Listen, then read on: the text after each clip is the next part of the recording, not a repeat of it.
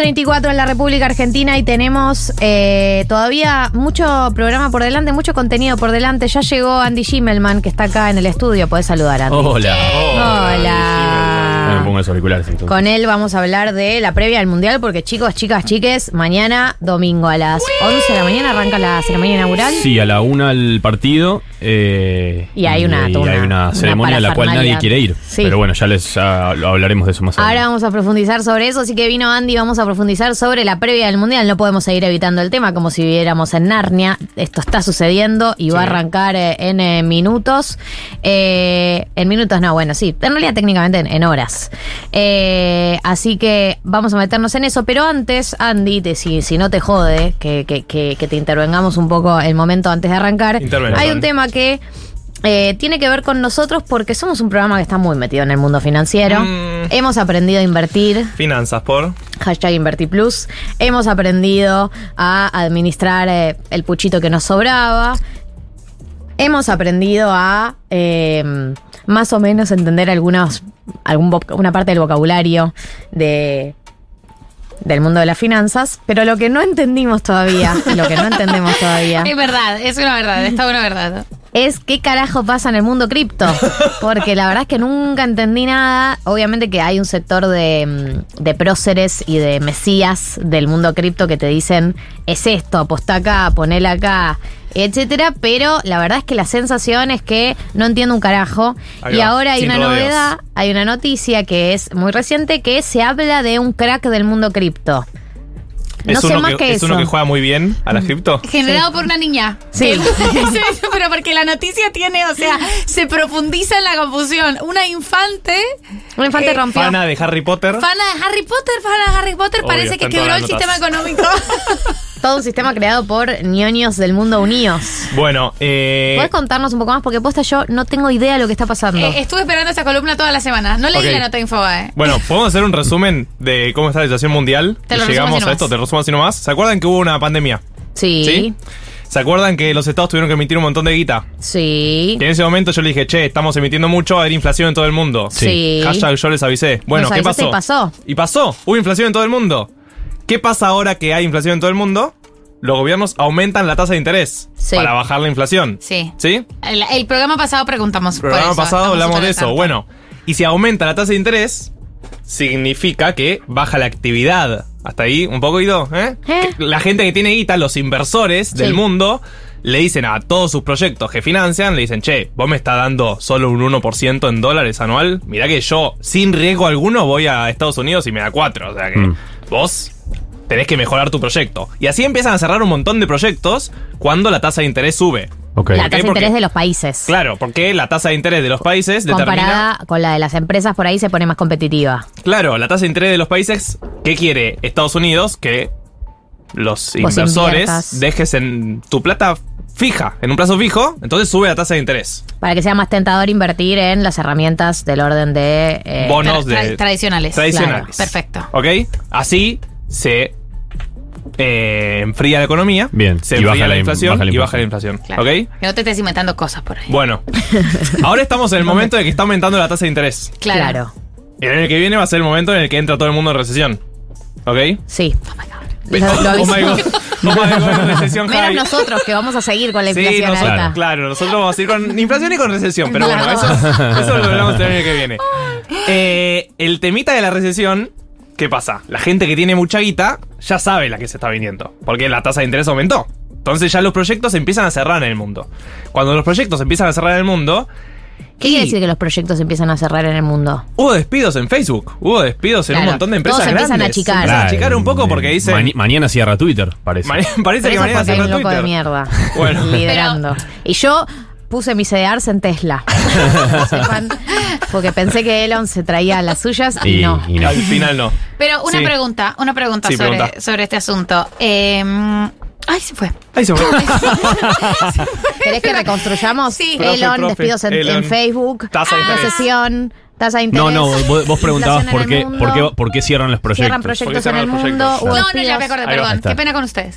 Qué, qué pena, qué pena con ustedes. Colombia. Claro, lo que pasa es igual eh, es una reacción intuitiva ante.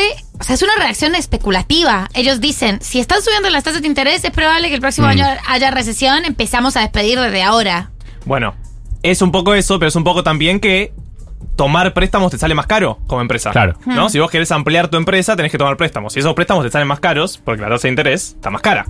Entonces dicen, bueno, hay proyectos que claramente, si la tasa de interés sube, no lo vamos a hacer. No hacemos proyectos. Se enfría achicamos, todo. Achicamos empresas. Achicamos. No Bueno. es momento de expandirnos, digamos. No es momento de. Si estaban pensando qué hacer con su millón de dólares, chicos. No abran una empresita ahora, internacional por lo menos. Bueno, ¿qué pasó en todo este contexto mundial? Hay una empresa que se llama FTX, ¿ok? Que es una exchange de cripto. ¿Qué es una exchange? Compras y vendes cripto, básicamente. También podías comprar y vender otras cosas, pero básicamente era la tercera exchange de cripto más importante del mundo. Publicitaban gente como Stephen Curry, de la NBA. Grande. Tom Brady, de la NFL. Oh. Ah, un montón. Giselle Bunchen. Lo pensó para mí, modelo. Orlando Bloom, actor.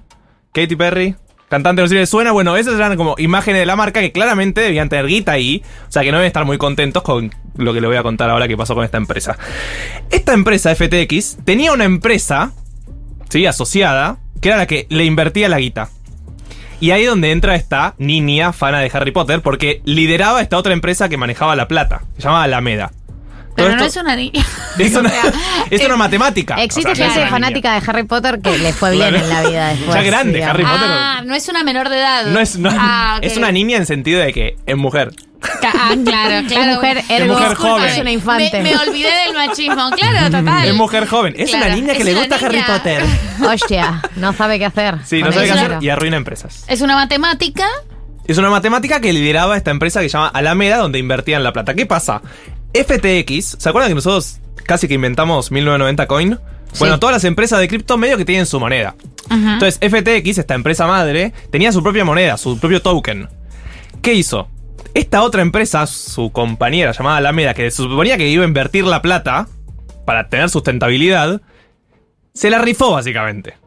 Y hubo, salió una nota que decía que básicamente Alameda estaba basada en solo monedas que tenía su, com- su empresa compañera, digamos, FTX. Es medio confuso, pero es como Sí. si yo soy el Monopoly y te doy plata de Monopoly a vos y vos la vas a invertir y le dices un montón que tenés plata. Cuando se van, van a ver es, ah, pero tu plata es de Monopoly, que es tipo tu propio juego. Como no tiene Claro, mucho sentido. total. esto. Claro, no es que está basado, esta plata son dólares que está basado en un bien, Claro, no, en no. una propiedad, Cosas un- que tengan, que tengan en respaldo. cosas reales. Claro, está esta basado Alameda en invertía un montón una de guita moneda cripto. basado en una moneda cripto que era de su propia empresa madre, que era FTX. Cuando surge esto, sale la noticia de que esta Alameda era medio una farsa, entonces todos empiezan a vender esta moneda cripto. Esa moneda cripto cae 95% y FTX, que era la dueña de esa moneda cripto, entra en crisis. ¿Puedo hacer una pregunta? Sí, o sea, hacé. Es una afirmación, en realidad. Hacelo. Pero toda la base del sistema financiero se basa en que todos tenemos que creer que vale algo eso. Porque, es, porque a ver, todo lo que. Así funciona la especulación en, en- en el mundo de las inversiones. Muchas veces hay monedas y hay acciones que suben y cosas que bajan en base a las especulaciones y la expectativa, mucho más que en función de algo real que está sucediendo. O sea que. eh, por más que ella haya salido a vender, la, la chica esta fanática de Harry Potter, fanática de los boliches, la fanática de Harry Potter, la, la dueña de la Alameda, Sí. Eh, sale a vender esta, mm, esta to- to- todos, todos estos negocios con esta moneda de FTX. FTX es la tercera casa madre de Bitcoin. Eh, es entendible que tenga cierta legitimidad esa moneda, porque toda moneda se construye en base a la creencia de que vale algo. Estamos completamente de acuerdo. Entonces, Pero hay un temita. pero alguien empezó y dijo, che, no vale. No, porque una cosa es cuando una empresa más o menos seria lanza una moneda y vos decís, bueno, yo confío en esta empresa. ¿Qué pasa con esta empresa FTX? ¿Qué pasa? Bueno, se supo que tenía un par de problemitas Claro. internos. Era, era menos seria. Claro, no era- Básicamente, el dueño se llama Sam Bankman Fried. eh, hacía que Alameda, o sea, esta empresa que se suponía que iba a invertir la plata para generar sustentabilidad, le prestara plata a él mismo, que era el dueño de FTX. O sea, le pidió Claro. un millón de dólares a, su, propia, empresa. FTX compraba mansiones para sus empleados y los ponía a nombre de sus empleados. Eh, no tenían reuniones de directorio. Mm. O sea, es una empresa que está evaluada en 32 mil millones de dólares. No tenían Claro, reunión de directorio. empezaron a aparecer no tenían raras. registro de sus empleados. Uh, No tenían esa es, no- no esa señal, ya sabes que es el comienzo del No fin. sabía. ta- no- estamos hablando de una empresa que publicitaba a Stephen Curry. No, no, no, primera línea. Primer nivel sí, sí, mundial. sí, sí, sí. La Y no grande. registro de sus No tenían empleados. registro de sus empleados ni de la caja que tenían. O sea, no sabían cuánto dinero cash tenían en ese momento. ¿Pero quién la hizo? Dos adolescentes Bueno. jugando a la Bitcoin. Cositorto la hice. Sí, Bueno. full cositorto. Sí, es que hay un nivel Entonces- de estafa piramidal que es muy importante. Hay un nivel de estafa piramidal muy importante y también hay algo que se relaciona con eso que es ellos buscando como complicidad con famosos Claro. y además todavía no estando del todo regulados por el Estado norteamericano en ese sentido. Se dice que la SEC, que es como la Comisión Nacional de Valores de Argentina, pero es que es la que investiga, como si fuera el logo de Wall Street. ¿Vieron los que investigan el logo de Wall Street? Bueno, esa Sí. gente se dice que lo estaban investigando ya a, a este Sam Bankman Fried, que era el CEO de FTX, eh, pero que no habían encontrado nada todavía hasta que llegó este crack. Claro, Claro. y ni bien apareció la primera duda, se derrumbó todo. Todo. Aparece la primera duda, se derrumba todo. El nieto renuncia a la jefatura de su empresa y se toma un vuelo. ¿Para dónde? ¿Para dónde? A Dicen que era para No, Argentina. Qatar. Argentina, pa. Argentina. No, eh, no, está, no está chequeado. No, sé, pero vamos sé, a confiar sé. en Ya sé. Twitter que Recibimos dijo na- nazis y, y evasores. nazis y evasores. Sí, así somos Argentina por. Bueno, eh, cuestión: el Bitcoin, al ser una cripto, baja a su nivel más bajo en los últimos dos años. Pero esto afectó a todo el sistema Bitcoin. Estamos hablando de la tercera empresa más importante. Claro, claro, claro. Sí. Eh, obvio. Pero, pero no tienen cierta independencia, supuestamente, el Bitcoin de como las compañías. No es, una cosa así Bueno, como la gente- medio mística que funciona por una lógica propia y. Lo que ustedes me preguntaban, hashtag fuera del aire, es, ¿se terminan las criptomonedas? No, bueno. Es una empresa que ven, es como si hay un banco que quiebra y vos me decís se termina el dólar. No, bueno. Es obvio que va a tener Pero un impacto problemas. tiene que haber, claro. Es obvio que va a haber problemas en el mundo financiero, específicamente en el mundo que vende Lógico. criptomonedas, porque era una empresa muy importante. Pero no es que el Bitcoin va a dejar de existir. ¿Es un buen momento para comprar Bitcoin? ahora que, Bueno, ¿Querés ahora que están deprimidos. Eh, acá nos ponen, nos tiran una oyenta, un, un símil que me parece interesante para traerlo a la mesa para comprender si esto puede ser así. ¿FTX es el Lehman Brothers de la cripto? Bueno, ¿qué pasa? Hubo muchos bancos que quebraron. Lehman Claro. Brothers fue 2008. 2008, 2008, la crisis desató una crisis. Bueno, en un año vemos, ¿no? Claro. Si FTX fue el Lehman Brothers de las cripto, no. Vamos a ver, ya cripto tuvo mucho de estos. Eh, ¿Se acuerdan? Luna hace un par de meses también era un token que pasó de valer un dólar a cero, básicamente. Hubo pérdidas millonarias. Esta es muy cinematográfica. Yo te creo, que me pone igual muy, muy marxista estas cosas, porque es el origen del valor. O sea, Sí, es sí, el sí. origen. Cuando Marx se pone a estudiar el origen del valor, que es que para que funcione la- el- el- un billete, un pedazo de papel como valor, tiene que haber una creencia colectiva Sí. de que eso vale, porque obviamente es un pedazo de papel. Y esto es exactamente Sí, eso. es Es, el momento en el que se rompe el pacto. El pacto de sostener esta El mentira. pacto de ficción, o sea, es El literalmente un pacto ficcional. El momento en que se rompe el pacto se cae todo, no, hay nada atrás Y obvio, en ese pacto, los que tienen la información se van. Digo, el dueño de esta empresa Claro. Debe tener un par de millones de dólares guardados. No va a ser tan boludo para pensar que no se hizo la vida. O sea, ya tenía la vida hecha y algún lugar los esconde. Eh, el tema es que hay un montón de gente que estaba en esta empresa que ahora no puede retirar sus ahorros. O sea, es un corralito básicamente. La empresa entró en bancarrota, o sea, ya hizo los. Los. presentó los papeles para entrar en quiebra, básicamente, formalmente. Entonces la gente no puede sacar su plata de ahí. Así que le mandamos un saludo a Stephen Curry, Giselle Bonchen, Tom Brady y todos esos, por- pero deben tener un par de millones de dólares perdidos en todo este jueguito. Lo último, ¿Qué? para decirles, no es el único caso. En un par de años vamos a ver la película seguro, así como vimos de Lobo Street. Pero pueden ver de. para que googleen si les interesa este mundo cripto, este mundo de crearse falsas ilusiones. El caso de Elizabeth Holmes.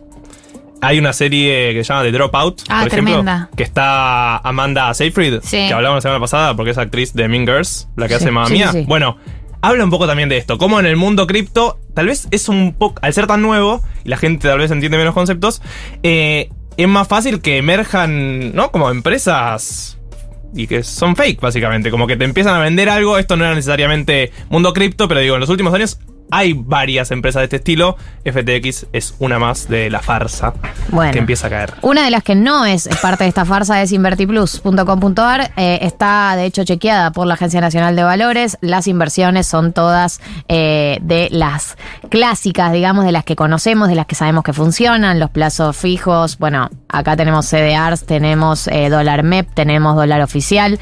Está la opción cripto. Yo tendría cuidado más con el momento en el que estamos viviendo, pero sin dudas eh, la información y la plataforma por lo menos es un lugar confiable. Por eso siempre recomendamos invertiplus.com.ar. En stories también de Futurock OK está el link.